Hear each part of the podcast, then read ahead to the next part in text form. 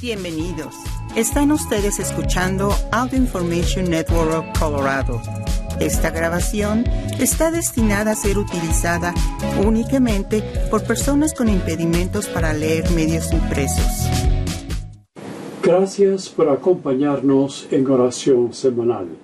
Mi nombre es Waldemar Pérez. Recientemente hablé de dos cenas que aparecieron en este Evangelio de San Lucas. Una fue en la lo que pasó en la interperie, en donde hubieron más de cinco mil personas. Otras, perdón, la otra fue la cena de la casa de Marta y María. Jesús, invitado, viene con muchos de los discípulos. Ahora la de hoy es otra cena en que un fariseo invitó a Jesús. Esas cenas también, o banquetes, eran muy importantes, ya que la vida social de los comensales era el reunir personas de distinto estrato, sea sociales, o gente del mismo gremio o simplemente amigos. Esta cena de hoy fue la sexta carta que aparece en el Evangelio de San Lucas. Y en este caso era un grupo de fariseos. Los fariseos no eran personas malas, sino que había cierta mayoría que eran piadosos, honorables y cumplidores, aunque hoy hubo algunos que querían sorprender a Jesús. Lo acecharon, pero Jesús lo sorprendió. Con las palabras con que enlaza sus enseñanzas, hay que recordar que hubieron diez cenas en este Evangelio. Oigamos ahora este pasaje del capítulo 14 con el versículo 1 y los versículos 7 al 14.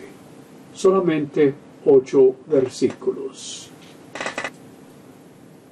Un sábado Jesús fue a comer en casa de uno de los jefes de los fariseos y estos estaban espiándolo.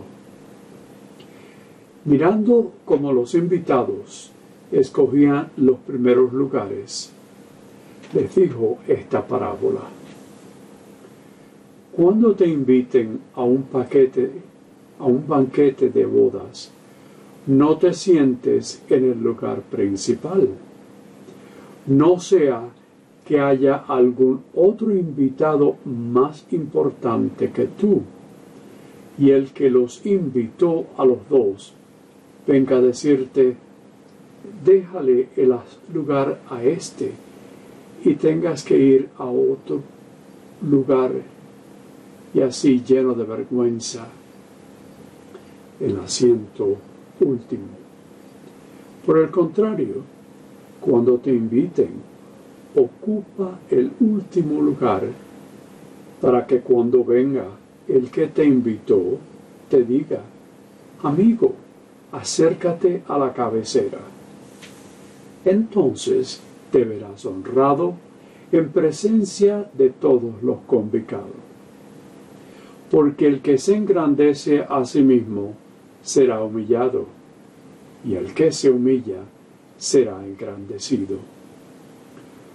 Luego dijo al que lo había invitado, cuando des una comida o una cena, no invites a tus amigos, ni a tus hermanos, ni a tus parientes, ni a los vecinos ricos, porque puede ser que ellos te inviten a su vez, y con eso quedarías recompensado. Al contrario, cuando des un banquete, invita a los pobres, a los lisiados, a los cojos y a los ciegos. Y así serás dichoso, porque ellos no tienen con qué pagarte. Pero ya se te pagará cuando resuciten los justos. Palabra de Dios. Bueno, como dije, y también oyeron de este pasaje del Evangelio, hubo invitado un importante fariseo. Los fariseos conocían mucho de la ley.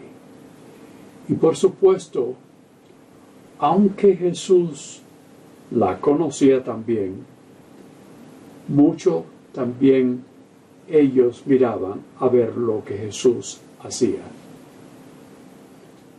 Jesús era una persona muy amistosa, especialmente con los pecadores, aquellos que recogían los impuestos y por supuesto los pobres. Algunos de los fariseos, probablemente unos pocos, no se descendían a hacer lo que Jesús hacía y trabajaba con las otras personas. Esos fariseos se creían más importantes los unos a los otros. Aquí Jesús, en el medio de la cena, le relata una parábola. Y ellos las oyeron. La parábola para enseñar algunos que querían sentarse en los lugares más altos. Era una fiesta de una boda con una cena. Compartían hasta que llegaron los esposos. Ellos eran los más importantes, por supuesto. Si todos los puestos estaban ocupados, ¿qué pasaría si algunos se sentaran en aquellos puestos reservados. Hoy en día sabemos que ponen una tarjetica en las mesas con los nombres de las personas que deberían sentarse. No es lo que pasaba en aquel tiempo. Por supuesto que sabemos que algunos aquí hoy en día cambian las tarjeticas para ponerse y sentarse en donde les conviene. Saben bien lo que estoy hablando, ¿verdad? Como dice Jesús, el que se engrandece a sí mismo será humillado, y el que se humilla será engrandecido. Jesús menciona los que son invitados que no son los ricos, sino aquellos que quizás lo necesitan, los no, no adinerados. La parábola, aunque inventada para los fariseos y para dar, bueno, para darles a ellos una lección en ese tiempo, por supuesto sabemos que ahora, en el siglo XXI, también la sabemos. Jesús se bajó al género humano, nosotros, un humilde niño, nacido en un establo y criado en una bella, una villa pequeña, un poco oscura Nazaret. Trabajó probablemente como carpintero y por supuesto sabemos que murió en la cruz y especialmente con dos malhechores, sus compañeros en ese momento tan horrible. Jesús fue enterrado en una tumba por tres días hay que pensar de algunas palabras que Él dijo y que nos dice. acuérdense de mí, porque soy humilde de corazón. Estoy seguro que lo recuerdan. Es una, una, algo muy simple y hacer y seguirlo de la misma manera. Lo hacemos nosotros. En esa cena había algunos orgullosos que le decían a Dios que no eran como los otros, como el resto del mundo. Y no nos ponemos o visitamos con los pecadores. Realmente era una bulla. ¿Y quiénes son los pecadores? ¿Somos uno de ellos? Nos cubrimos los oídos cuando nos mencionan de un escándalo. O pensamos que perdemos el chisme.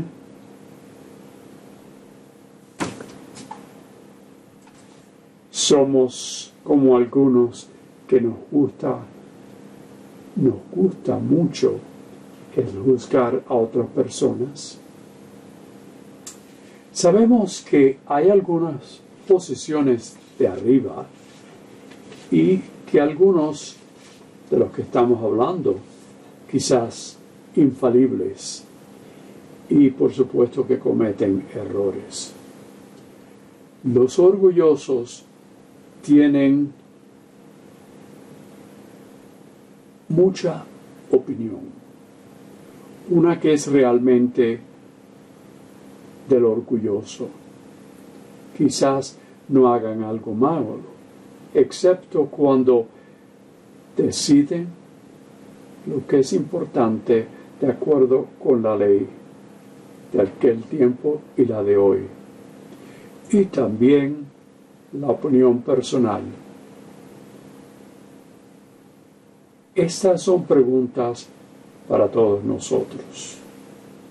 A veces hemos meditado como críticos de sabiduría, sabía, sabiduría divina, que Dios perdona a los pecadores y perdona los pecados con mucha simplicidad.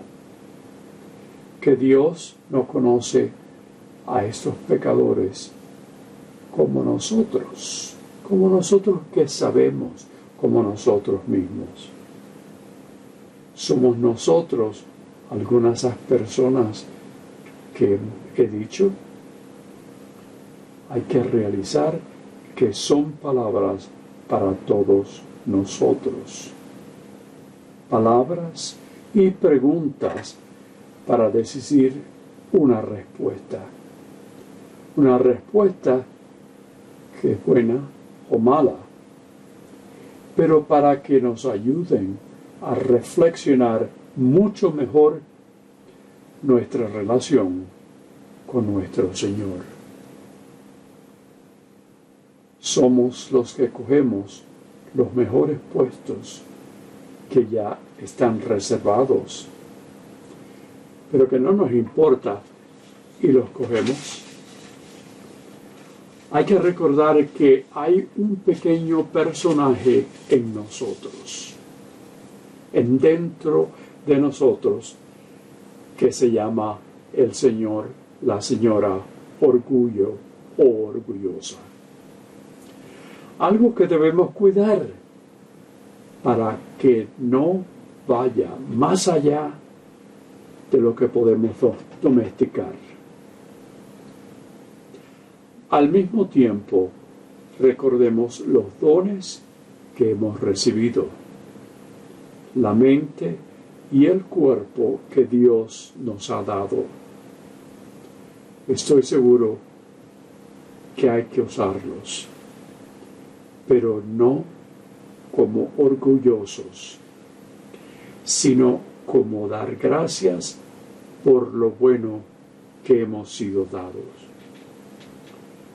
No con orgullo, sino con buenas intenciones que nos pidan sentarnos en los lugares buenos que no anticipábamos. no tener el hacer lo que nos pertenece. Quizás tenemos muchos y no hay que abusar lo de otros. Esos dones que tenemos para ayudar al prójimo, a los pobres de poca espiritualidad, o los cojos o los que no tienen vista. Que no seamos fariseos, de aquellos fariseos que no eran buenos, y que nuestro orgullo nos quite el caminar la senda que el Señor nos está dirigiendo. Que nuestras sillas sean para nosotros, para poder ser bendecidos si somos llamados a posiciones más altas. Eso es justicia. Algo que nos llevará al sendero que Jesús nos promete y que seguiremos y llegaremos con nuestro Señor en la presencia de nuestro Dios. Amén. Oh Señor resucitado, ven, encuéntrame en el jardín de mi vida como uno de los comensales buenos reanima mi esperanza. Abre bien nuestros sueños que están dormidos. Empújame a conocer y recordar otra vez mi gratitud a otros. Ayúdame a tener más entusiasmo, a dar vida a mis relaciones con otros. Quizás que no estén tan buenas. Empuja la roca de mi indiferencia y abre mi vida espiritual. Dame más corazón a mi trabajo. Oh Señor resucitado, envía a alguien que me ayude a conocer a los demás tú, por supuesto, aquel de la gran alegría. Oh Señor resucitado, que me dé cuenta de tu presencia en mí, ahora y por siempre. Levántame y ayúdame, oh Señor. Oremos. Con la esperanza y la presencia de nuestro Señor resucitado, ofrecemos con confianza nuestra oración a Dios por todos nosotros, para que abramos nuestra mente y nuestro corazón, reconociendo que todas las personas son hijos e hijas de Dios y por eso luchamos contra el racismo, el sexismo y cualquier otro mal que trate de ridiculizar esta sagrada verdad. Roguemos al Señor. Por el fin de la pandemia, roguemos al Señor. Para que los pueblos que sufren la violencia de la guerra reciban felicidad de la paz duradera que siempre nos das, especialmente entre Ucrania y Rusia. Roguemos al Señor que tengamos seguridad en contra los huracanes, las tormentas e incendios que aparecen de nuevo en esta temporada. Roguemos al Señor. Oremos por los enfermos y aquellos confinados en casa, para que Cristo resucitado llegue a sus vidas con su poder sanador y nueva esperanza. Roguemos al Señor. Recordemos nuestros fallecidos, aquellos queridos nuestros, para que vivan en la eternidad con Cristo en la gloria de la resurrección. Roguemos al Señor. Recordemos a las víctimas de abuso, a los que los abusaron y los responsables por proteger a los niños y otra gente vulnerable. Roguemos al Señor. Por todos nosotros y que valoremos los diversos dones que hemos recibido por nuestro Dios. Roguemos al Señor. Dios de generosidad y amor, nos llamas a ser discípulos de tu Hijo Jesús y también ser corresponsales de todos tus dones. Abre nuestras mentes y corazones para ser más conscientes y agradecidos de tus incontables bendiciones. Transfórmanos por el poder de tu Espíritu a una vida de corresponsabilidad llevada por una oración llena de fe, de servicio al prójimo y de poder compartir con generosidad. Enséñanos a recordar otra vez a ser fieles de tus dones. Esto te lo pedimos por nuestro Señor Jesucristo. Amén.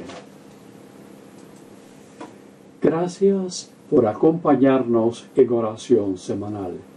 Mi nombre es Waldemar Pérez.